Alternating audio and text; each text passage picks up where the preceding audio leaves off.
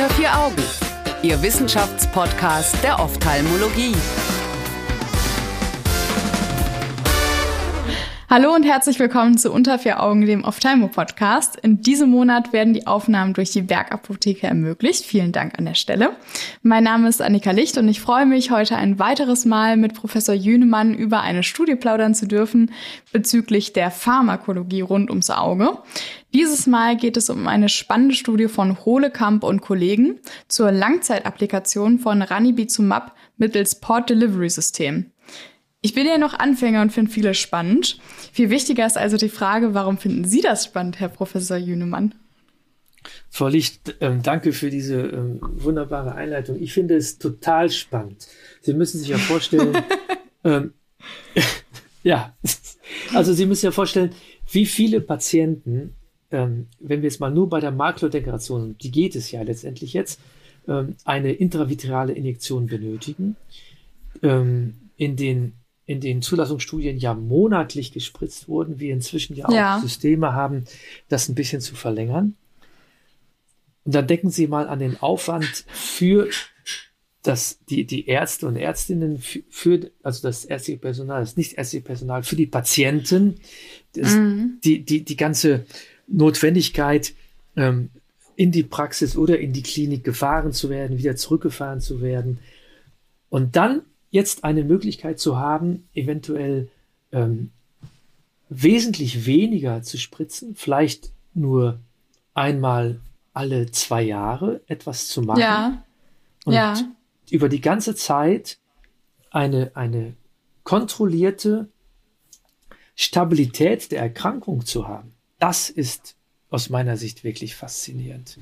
Sowohl das wäre auf jeden Fall ziemlich schön für die Patienten ja. oder PatientInnen. Ja, ja, ja ab, absolut. Nicht? Also ganz ehrlich gesagt, ich wäre eigentlich, glaube ich, sogar ein ganz schlechter Patient. Also meine Ad Ad Adherenz und Persistenz zu einer Therapie ist, ähm, äh, ja, ich glaube, die ist, die ist nicht sehr hoch anzusetzen. Und wenn ich mir überlege, ich müsste da ähm, je nach Modell Treat and Extend oder, oder Polnata, wie auch immer, regelmäßig in einen OP und dann mhm. bekomme ich eine Spritze.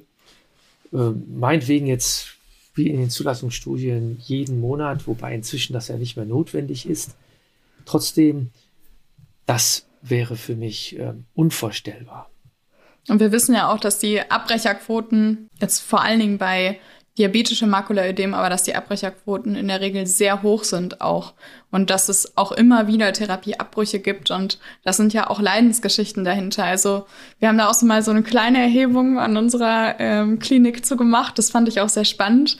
Ähm, aber gut, da könnte man sich jetzt verlieren. Wir gehen einfach mal direkt von diesem, also wir haben das jetzt mal erwähnt, es gibt eine große es gibt eine große Therapy Burden, also eine Belastung durch die Behandlung. Und dem wollen die so ein bisschen zuvorkommen. Wie genau wollen die das denn machen? Genau, und das ist ja das Interessante. Es ist jetzt eben keine intravitreale Injektion mehr, sondern es wird ein sogenanntes Port Delivery System verwendet. Was bedeutet das? Es ist ein, ein, ein, ein kleiner, ähm, ein kleines Reservoir, das mhm. tatsächlich chirurgisch in den Glaskörper also sagen wir mal, in die Sklera und damit dann in den Glaskörper eingehängt wird. Ja. Das heißt also, es ist wirklich ein, ein, ein, eine kleine Operation und ähm, dann wird aus diesem, ja, wie das eben heißt, Drug Delivery System, also aus diesem Port, aus diesem, diesem kleinen Behälter, wird das Medikament ähm, Ranibizumab freigesetzt.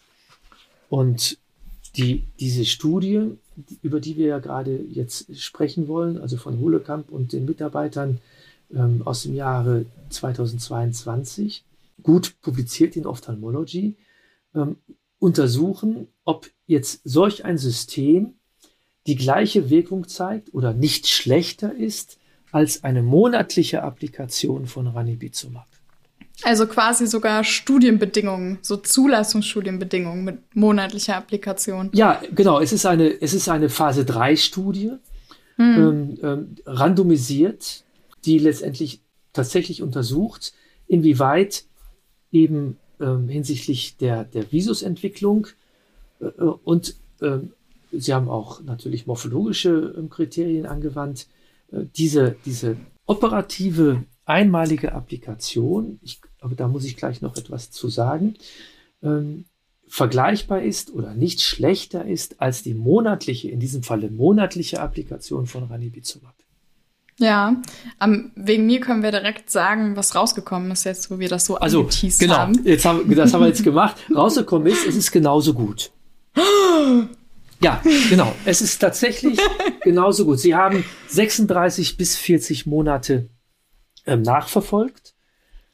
Ähm, Patienten. Das ist schon ein Ding. Das ist ne, eine, das ist eine wirklich lange Zeit. Man muss äh, dazu noch ein paar Details erwähnen. Das, das mhm. eine ist, diese Patienten hatten alle eine, eine ähm, Anti-VEGF-Therapie vorher und haben auf diese Therapie angesprochen. Mhm. Die haben also im Mittel äh, knapp fünf äh, in Injektionen bekommen und, und hatten ähm, dann ähm, durch diese Injektion eine Visusverbesserung. Und deswegen ist es auch so, dass jetzt im Verlauf dieser Studie zum Beispiel beide Arme, also sowohl das Port Delivery System als auch die monatliche Injektion von Ranibizumab, jetzt mhm. keine wesentliche ähm, Zugewinn an, an, an Buchstaben hatten in, in den ITS-Charts, sondern es kam darauf an, dass sie eben keine Abnahme hatten, sondern vergleichbar stabil blieben. Ja, ganz kurz, ich glaube, Sie haben vorhin 36 Monate gesagt, das waren 36 Wochen. Ganz so weit genau. sind die, glaube ich, noch nicht. Richtig. Nein, Aber es ist ein sehr langer Zeitraum, ne? Also das ist ja schon auch. Ähm, es ist natürlich dann die Frage sofort, wenn man so etwas verwendet, ähm, kann das eventuell irgendwann mal leer sein, diese, mm, dieser kleine mm. Port, dieser kleine Behälter. Und Sie haben tatsächlich ähm, nach 24 Wochen ähm, ihn nochmal aufgefüllt. Okay. Aber das ist dann Aber, auch keine große Sache, oder wie?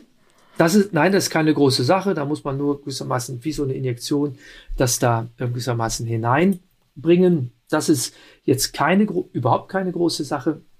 Und ganz wesentlich ist, dass, dass äh, weit über 90 Prozent dieser Patienten, und das war nämlich möglich, aber es war nicht notwendig, hätten zusätzlich Ranibizumab gespritzt bekommen können. Mhm. Das hat aber im Prinzip nicht stattgefunden, sondern ist tatsächlich so, dass, dass das nur ähm, über dieses Sportsystem ähm, stabil war. Oh, das ist aber eine schöne Nachricht. Dann können Sie ja an der ja. Stelle vielleicht ein bisschen was zu dem Portsystem erzählen. Wie ist das denn aufgebaut, dass es funktionieren soll? Ähm, ähm, ich habe das, ich bin selber gar nicht in diese Studien involviert. Es ist ähm, ein, es sieht aus wie so eine kleine ähm, ähm, ja, Eppendorf-Pipette, so kann man das sagen. Ich ja. Meine, die meisten werden das ja wahrscheinlich kennen. Traumatische Erinnerung, Und, ja.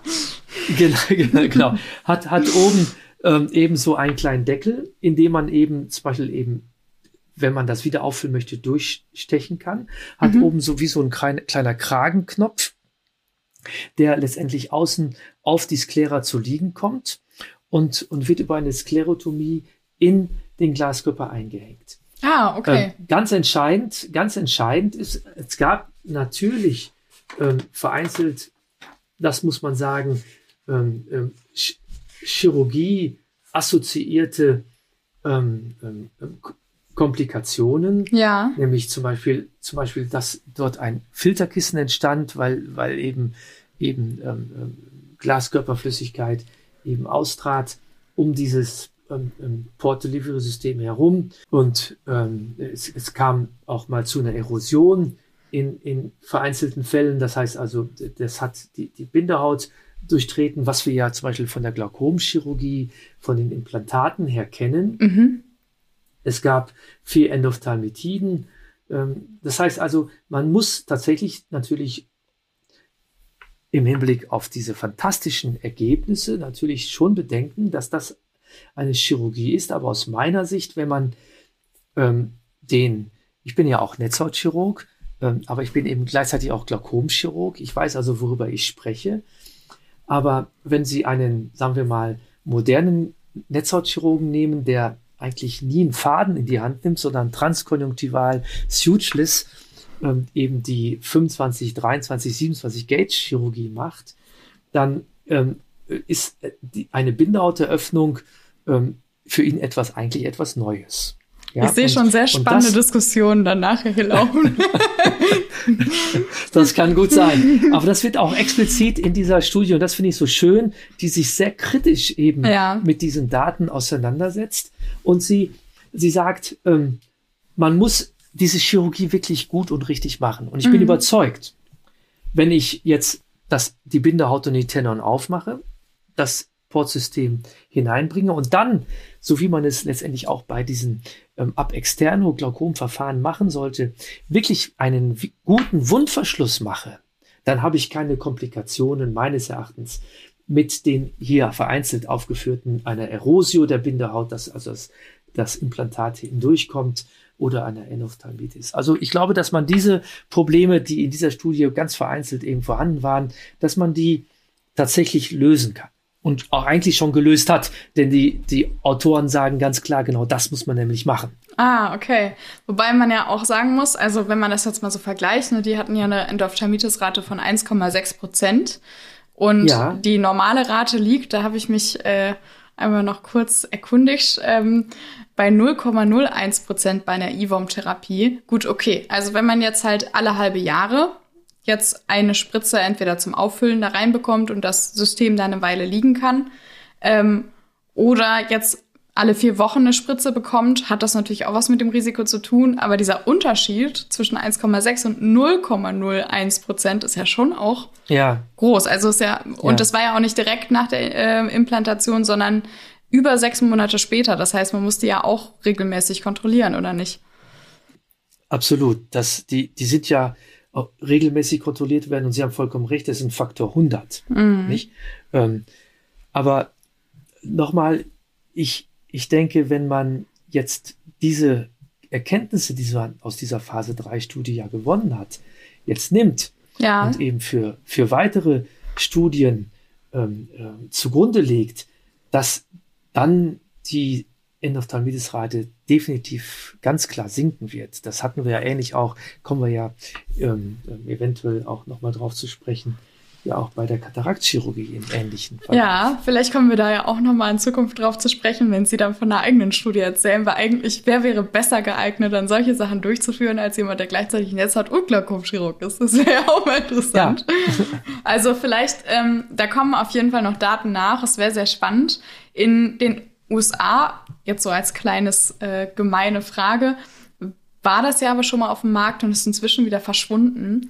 Warum denken Sie, ist das der Fall gewesen? Ja, ich, die, ich meine, Sie sind ja sehr, sehr vorsichtig. Nicht? Wir hatten, ähm, möglicherweise ist es ähm, äh, bezogen auf die berichteten Komplikationen, über die wir gerade schon gesprochen haben. Hm. Ähm, aber, aber ich, ich bin überzeugt, dass es, dass es äh, wie mein alter Lehrer Naumann ja immer zu sagen pflegte, des Schweißes der edlen Wert ist, äh, sich damit weiter zu beschäftigen und, und tatsächlich Wege zu finden, die, die ähm, ja, Inpatient Häufigkeit, das heißt also monatlich sechs Wochen, acht Wochen, zwölf Wochen hm. ähm, Häufigkeit der intravitralen Injektion weiter zu reduzieren. Gerade decken Sie mal jetzt auch ähm, an die Frage, ob vielleicht ab nächstem Jahr auch Therapiemöglichkeiten für die geografische Atrophie ähm, ähm, hm. kommen werden. Hm. Das heißt, die Anzahl der Patienten, wenn das denn tatsächlich so sein wird, wird ja immens nochmal ansteigen. Ja, ja, das stimmt. Also es wäre auf jeden Fall auch eine tja, organisatorische Überlegung, kann man das so sagen, so gemein? Ja, kann man, das, das kann man tatsächlich so sagen. Jetzt, jetzt wenn sie plötzlich denken, sie kriegen, haben plötzlich ein Drittel mehr Injektionen durchzuführen, mhm. ähm, dann müssen sie überlegen, wie wollen sie das denn stemmen? Mhm. Nicht? Nicht zeitlich ähm, mit, mit dem Personal, mit allen. Ja, insofern glaube ich, insofern. Ähm, Wege zu finden, auch, auch, auch ökonomisch und gerade eben, um nochmal jetzt, äh, ne, der Patient steht ja im Mittelpunkt, für den individuellen Patienten, jetzt nehme ich mal mich, ich würde jetzt tatsächlich so eine Therapie benötigen. Ich wäre dankbar, wenn ich etwas hätte. Ja. Ähm, ich müsste nur, ja, äh, es müsste nur, nur alle 24 Wochen etwas passieren. Mhm. Das ist tatsächlich ein, ein ganz wichtiger Aspekt. Und was diese Studie auch, das habe ich noch gar nicht erwähnt, gezeigt hat, die Patienten, die dieses Port-Delivery-System gesagt haben, haben gesagt, sie würden es immer wieder machen. Oh, das ist spannend. Das ja? ist auch wichtig. Das ist auch ein schönes ja, sie haben Argument. Das ganz, ganz klar präferiert gegenüber der monatlichen Spritze. Das ist ein schönes, ähm, schönes Schlusswort tatsächlich. Wir sind gespannt, was sich da noch alles tut. Vielen herzlichen Dank für Ihre Expertise, Herr Professor Jünemann. Es ja, sehr gerne, Frau Licht. Mal wieder viel Spaß gemacht, mit Ihnen zu sprechen. Nächste Woche dürfen wir das ja, nochmal machen. Auch. danke, danke. Ja, da freue ich mich schon jetzt. Dankeschön. Ähm, nächste Woche geht es um die Myopie-Prävention. Da schauen wir uns eine amerikanische Studie zu Atropin an. Ähm, es wird also wieder spannend. Und wir bedanken uns an der Stelle nochmal für die Unterstützung der Bergapotheke, sodass diese Folgen überhaupt stattfinden können. Ich freue mich, wenn Sie, liebe ZuhörerInnen, nächste Woche wieder einschalten. Sollten Sie irgendeine Studie nachlesen wollen oder Feedback hinterlassen wollen, können Sie das hier auf diesem Portal oder auch bei untervieraugen.org. Bis dahin wünsche ich Ihnen eine schöne Zeit. Tschüss! Unter vier Augen eine Produktion der CareCom GmbH unter der Leitung von Prof. Dr. Alireza Mirshahi und Tobias Kesting.